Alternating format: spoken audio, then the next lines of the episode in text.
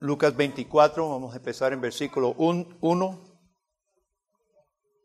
El primer día de la semana, muy de mañana, vinieron al sepulcro trayendo las especies aromáticas que habían preparado y algunas otras mujeres con ellas. Y hallaron removida la piedra del sepulcro, y entrando no hallaron el cuerpo del Señor Jesús. Aconteció que estando ellas perplejas, por esto. Yo quiero que note la actitud de las mujeres y luego la actitud de Pedro.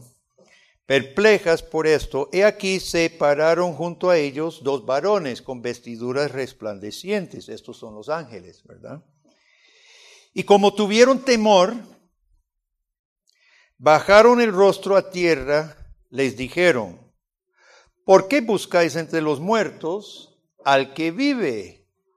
No está aquí, sino que ha resucitado. Acordaos de lo que os habló cuando aún estaba en Galilea. ¿Qué significa eso? Cuando aún estaba en Galilea. Desde el principio, ahí empezó su ministerio. Desde Galilea hasta ahora les decía lo mismo, diciendo, es necesario que el Hijo del Hombre sea entregado en manos de hombres pecadores y que sea crucificado y resucite tercer día. Ellas regresan, ustedes recuerdan la historia, versículo 12, dice levantándose Pedro por el Evangelio de Juan, sabemos que también era Juan, los dos, lo que pasa es que Lucas solo relata la respuesta de Pedro. Levantándose Pedro, corrió al sepulcro y cuando miró dentro, vio los liences solos o sea, sin ningún cuerpo. Solo vio los lienzos en que habían envuelto a Jesús.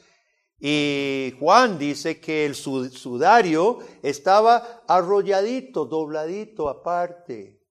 O sea, nadie había robado nada. No había habido violencia alguna. Todo estaba con calma. Y cuando miró dentro, vio los lienzos solos. Y se fue a casa, ¿qué? Maravillándose, perplejo también de lo que había sucedido. ¿Dónde está Cristo? ¿Dónde está Jesucristo? Es la gran pregunta. Las mujeres, los discípulos, todos están preguntando, ¿y dónde está Jesús? Lo que pasa es que esa sigue siendo la pregunta de muchas personas hasta hoy. El mismo cristiano puede llegar a hacerse la pregunta, ¿y dónde está mi Cristo? ¿Dónde está mi Cristo? Las mujeres buscaban un cuerpo, no un Cristo vivo. Versículo 1, llevaba especias, llevaba bastante especias, de estas estos discípulos del Señor no eran, no eran mujeres debiluchas, llevaba bastante especies para embalsamar el cuerpo de Jesucristo. Ellos no recordaban sus palabras, son regañadas por los mismos discípulos. ¿Qué están haciendo aquí ustedes? Dice los, los ángeles. Acuérdense de lo que habló desde el principio de su ministerio. Estas mujeres habían caminado con Jesús todo su ministerio. Debieran haber recordado. Entonces los ángeles dicen en dos palabras, no está aquí. Estaban señalando el sepulcro. Él no está aquí. Él dijo que iba a resucitar. No está aquí. ¿Dónde está Jesús? No está en la tumba, vamos por partes, ¿verdad? Este relato nos lleva, nos lleva de, forma tan linda, porque ahorita llegamos a los discípulos a Emaús, ¿verdad? Lucas nos lleva muy sistemático. Primero, donde no está Jesús. Jesús no está en la tumba. Eso ya lo sabemos. Las mujeres regresan porque en el camino Jesús se les presenta, eso lo sabemos por Juan y los otros evangelios. Y llegan a, los discípulos y les dicen, vea, llegan todos, ¿verdad? Vea, Jesús no está en la tumba, nosotros vimos ángeles y Jesús nos saludó y estaban como, como agitadas, ¿verdad? Porque habían corrido y, y, y, los, y los discípulos dicen, ay, estas mujeres, quién sabe qué, qué pobrecitas. En eso, Juan y Pedro se dicen, mira, de mejor cerciorarnos, vamos, jale, y van. Ustedes conocen la historia. Pedro y Juan miran y regresan maravillándose, ¿verdad? Eh, no saben tampoco qué es lo que ha pasado. Ahora, hermanos, ¿qué pasa con esta clase de persona hasta hoy día? miran algo sorprendente, miran algo extraordinario, miran algo sobrenatural, una tumba vacía, y les gusta solo quedarse con la sensación. Muchos les gusta estar en presencia de milagros, ojalá alguna iglesia que provea milagros sensacionales de estirar piernas o calzar diente con oro o escarcha dorada. Todas esas modas las tuvimos aquí en Costa Rica. Les llama la atención. Otros les llama la atención música, especialmente una música que a mí me, ojalá me, me, me lleva en trance para que yo me sienta bien. Otros les gusta el estudio de la Biblia pero porque piensan que la Biblia más bien es como un libro casi mágico y, y, alguna, alguna magia me va a hacer si, si yo leo o repito algunas cosas o, estudio el hebreo, un poquito de hebreo para, para saber eh, el idioma mágico en que fue escrita la Biblia, etcétera. Querido amigo, ¿por qué usted está aquí presente hoy? ¿Por qué usted está presente hoy? ¿Puede decir por qué? Ojalá no sea, escuche bien, ojalá su razón no sea, o por lo menos la única razón no sea, es porque me sienta bien. Ahora, yo no quiero decir que ojalá se sienta mal, pero que la única razón por que estemos aquí no sea solamente, es que porque me siento bien, me gustan los cantos, me gusta la sensación. Pedro vio una tumba vacía, se fue maravillándose, pero no había visto a Jesús. No había visto a Jesús todavía. En los versículos 13 en adelante, ustedes recuerdan el relato que dos de los discípulos, no sabemos quiénes son, bajan a Emaús, que estaba un viaje larguito. Entonces Jesús se une a ellos y les dice, ¿de qué están hablando muchachos? Y los discípulos le dicen, usted es el único forastero en todo Jerusalén que no sabe lo que ha pasado, que crucificaron a Jesús, un varón poderoso y profeta entre nosotros. Y, Jesús, cual buen maestro, dice, ajá, cuénteme. Y, le, y externan que creíamos que era el Mesías. Y llega el momento, después de que han dado todas sus teorías, versículo, fíjese en versículo 25 de este mismo capítulo. Entonces, Jesús les dijo, oh insensatos y tardos de corazón para creer todo lo que los profetas han dicho. No era necesario que el Cristo padeciera estas cosas y que entrara en su gloria. Y comenzando desde Moisés y siguiendo por todos los profetas, les declaraba en todas las escrituras lo que de él decían.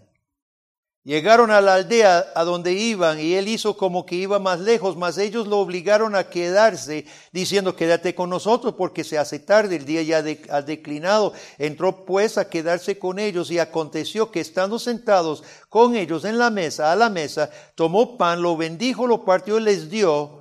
Entonces les fueron abiertos los ojos, le reconocieron, mas él se desapareció de su vista. Estos discípulos van caminando, también están confundidos. Ellos saben que algunos habían visto la tumba vacía.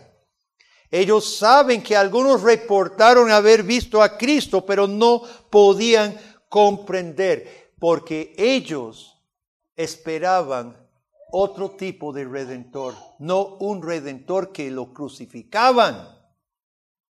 Yo no sé si alguna vez usted ha hablado por teléfono con alguien eh, y, usted se imagina a esa persona por su voz, tal vez un vocerón o una voz linda, ¿verdad? Y después usted conoce a la persona y no se parece nada a lo que usted se imaginaba. No sé si le ha pasado. Hermanos, estos discípulos, yo no sé, yo no sé qué tan diferente era la semblanza de Jesús tenía las manos perforadas, o sea, no puede haber sido totalmente diferente.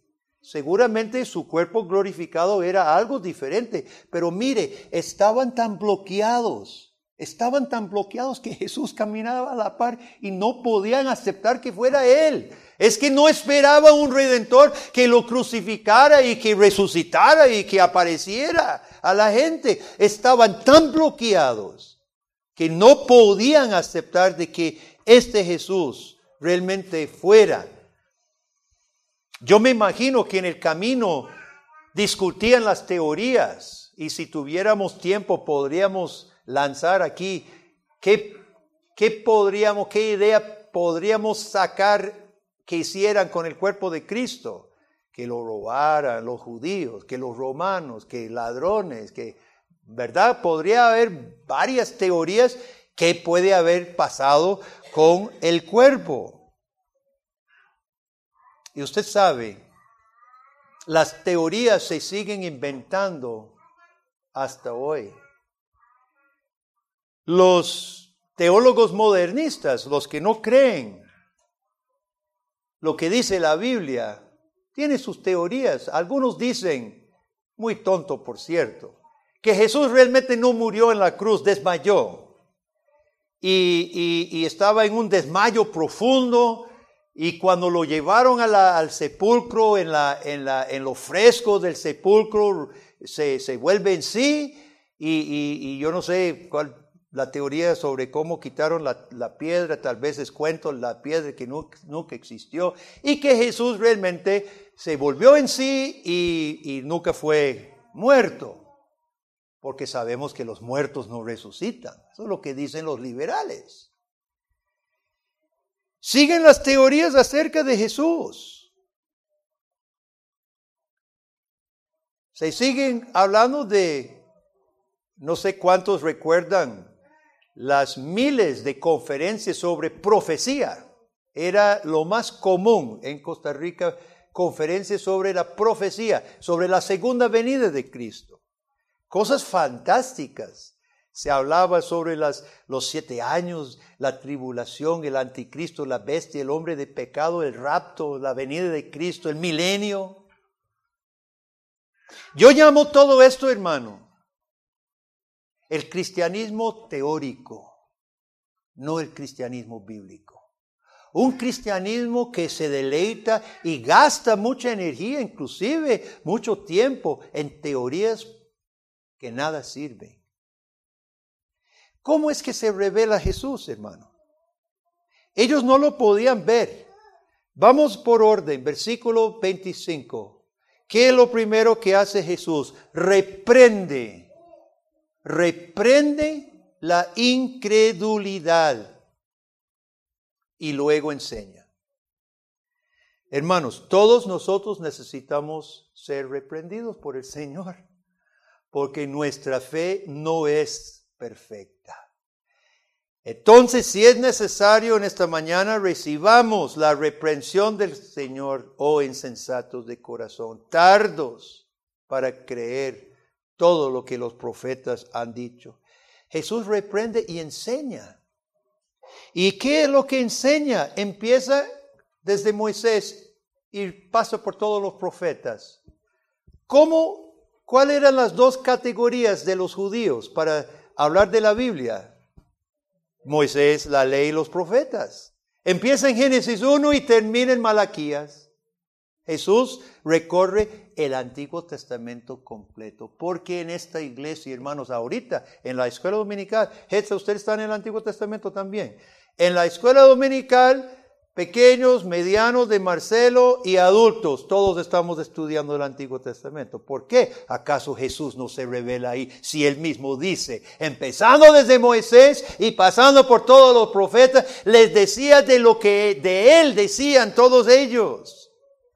Si usted puede leer el Antiguo Testamento y no ver a Jesucristo, mi hermano, Jesús no se te ha revelado. Jesús se revela a los discípulos relatando el Antiguo Testamento. ¿Sabe? Realmente no hace falta el Nuevo Testamento para creer en Cristo. Ahora, gracias a Dios tenemos el Nuevo Testamento que amplía y, describe y ayuda a los faltos de fe, los simples y los ignorantes como lo somos, pero no hace falta. Felipe instruyó al eunuco etíope con solo Isaías. Estaba leyendo Isaías y le instruyó y lo llevó a los pies de Cristo. Jesús mismo instruye a los discípulos en el camino a Emmaús solo utilizando Moisés y los profetas. Y dice aquí que mientras caminaban ardía su corazón. Querido amigo, arde su corazón cuando un hermano le explica la palabra de Dios. O está su corazón entenebrecido. Está tu corazón cauterizado por patrones y actitudes desobedientes ardía su corazón. A mí no me molesta cuando los niños hacen bulla en esta iglesia, hermanos. Créame, no me molesta. Papá, mamá, sí, los pueden sacar si es mucha la bulla, ¿verdad? Nos pueden hacer el favor, pero no me molesta. ¿Sabe lo que sí preocupa, hermano? Es cuando los adultos pasa una moto, un camión haciendo bullo y todos los rostros. Cuando estamos hablando de la palabra de Dios. Eso sí preocupa. Cuando Jesús hablaba, dice, dijeron los discípulos después, no ardía nuestro corazón. No ardía nuestro corazón porque Jesús estaba revelando. Él comienza a revelarse a través de su palabra. Y termina de revelarse cuando se sientan y Él da gracias a su Padre, el Hijo de Dios Dios encarnado eleva el pan en acción de gracias y entonces son abiertos sus ojos y se desaparece Jesús. Cumplió su misión. Les instruyó, primero les reprendió, los instruyó y se les reveló en la acción de gracias. ¿Dónde está, dónde está Cristo? ¿Dónde está Jesucristo? Volvamos a la pregunta. Como los discípulos, hermanos, no es cierto que, que a veces esperamos o deseamos otro Cristo.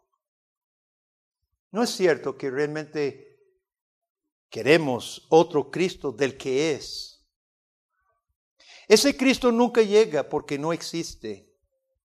Ellos esperaban un redentor de los romanos ese Cristo no existía. ¿Qué tipo de Cristo quiere usted?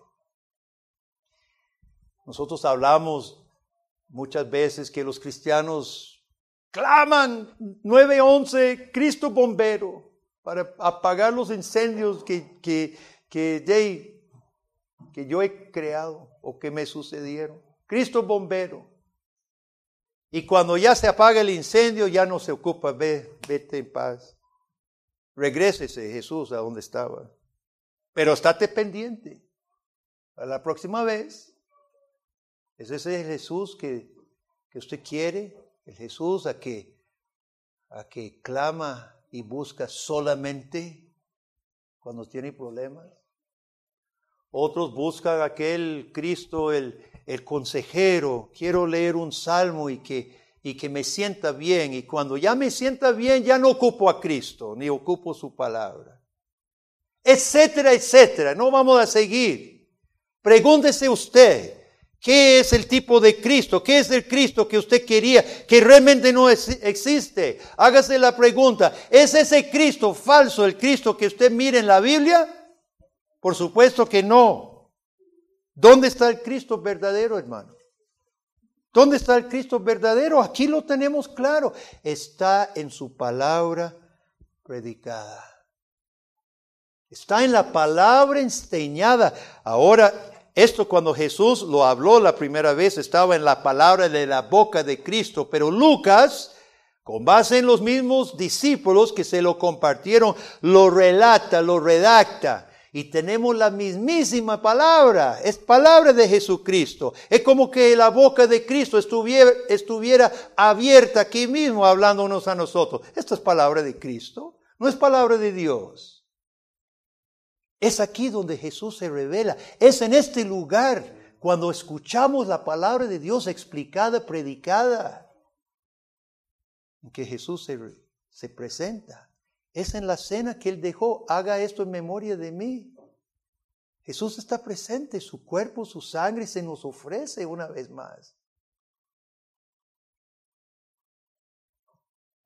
La palabra de Jesucristo, una y otra vez en este pasaje dice, era necesario que el Cristo muriera, resucitara y fuera predicado. En el Evangelio, mi hermano, en la palabra del Evangelio del Cristo crucificado, crucificado por qué cosa? Crucificado por su pecado y por el mío. Cristo se revela en su palabra de que vino a perdonar nuestros pecados. Por eso Jesús reprende insensatos, incrédulos, dudosos. ¿Qué les pasa? ¿Y qué nos pasa? ¿Y qué nos pasa? Si Jesús estuviera aquí en persona, hermanos, aunque no hace falta porque aquí lo estamos leyendo. Pero si Jesús estuviera en persona, ¿qué, le diría a usted personalmente y a mí? ¿Qué insensatez reprendería? ¿Qué desobediencia obstruye, obstaculiza que Él se nos revele. Jesús reprende y Jesús nos enseña. Era necesario que yo muriera por ese pecado, por esa incredulidad, por esa desobediencia y que resucitara al día tercero. Jesús se revela en esta palabra cada domingo, cada domingo en todo el mundo donde la iglesia del Señor se reúna. Jesús se revela en la acción de gracias. Claro que sí, hermano. El corazón no agradecido, ¿qué es lo que le pasa? No está viendo a Cristo. Ese corazón amargado, ese corazón quejoso, ese corazón que todo está mal, ese corazón que solo ve defectos en los demás y en el mundo, ese corazón no está viendo a Cristo. Cuando Jesús se presenta delante de los discípulos y en persona Dios Hijo, agradece Dios Padre, que, que, tremendo, ¿verdad? Dios Hijo agradece a Dios Padre. ¿Qué corazón no puede unirse y ver al Cristo verdadero? En nuestra acción de gracias, hermano. Y es por eso que es tan importante cultivar un corazón agradecido. No somos agradecidos. La persona egoísta no es una persona agradecida, son contradictorios, ¿verdad? El egoísta quiere que le agradezcan a él, no tiene que agradecerle a nadie más. Nosotros necesitamos cultivar lo que se llama el agradecimiento, la gratitud. que podríamos decir es sinónimo a la fe. Bendice alma mía a Jehová. Bendice alma mía a Dios por todos sus beneficios. Enséñame, Señor, a ser agradecido, porque la verdadera fe entiende que Cristo murió por mí, Cristo resucitó, me justifica a mí y soy agradecido. Cristo se revela en la acción de gracias, hermanos, porque es el acto de fe. Y en los versículos 45 y 47 Jesús ya finalmente aparece a todos los discípulos y dice, véalo conmigo, el mismo capítulo, versículo 45, entonces les abrió el, entendimiento para que comprendiesen las escrituras. Todavía estaban eh, duros estos discípulos, pero vea lo que dice. Así está escrito, Así fue necesario que el Cristo padeciese y resucitase de los muertos al tercer día, y esto se agrega, y que se predicase en su nombre el arrepentimiento y perdón de los pecados en todas las naciones, comenzando desde Jerusalén, y vosotros sois testigos de estas cosas. Hermano, Jesucristo está presente en la predicación suya y mía del perdón de pecados y vida eterna en Cristo Jesús. Nosotros no recibimos un medio Jesús, un Cristo solo para estas cuatro paredes. No, Señor. Nosotros no, no recibimos solo un Jesucito de los cristianitos. Dice Jesús mismo, era necesario que yo muriera y que resucitara. Y es igual de necesario, el mismo término, de es necesario las tres cosas, morir, resucitar y ser predicado. Y si nosotros lo hemos recibido en su muerte para perdón y en su resurrección para justificación, también lo hemos recibido para compartirlo en todas las naciones que Dios nos ayude. ¿Dónde está Jesucristo? Jesús está presente. Está presente en este mundo recogiendo a su pueblo a través de su, a, través de su palabra y se revela en su palabra a nosotros para formarnos y transformarnos como lo hizo con sus discípulos, hermanos. Aquí salieron los discípulos después de Pentecostés, salieron transformados, ya no confundidos, ya no estaban confundidos más, ya no dudaban de nada. Ya no, no, no eh, eh, eh, tenía el corazón dudoso. Salieron de ahí transformados. Y eso es lo que hace Jesucristo con nosotros, hermanos.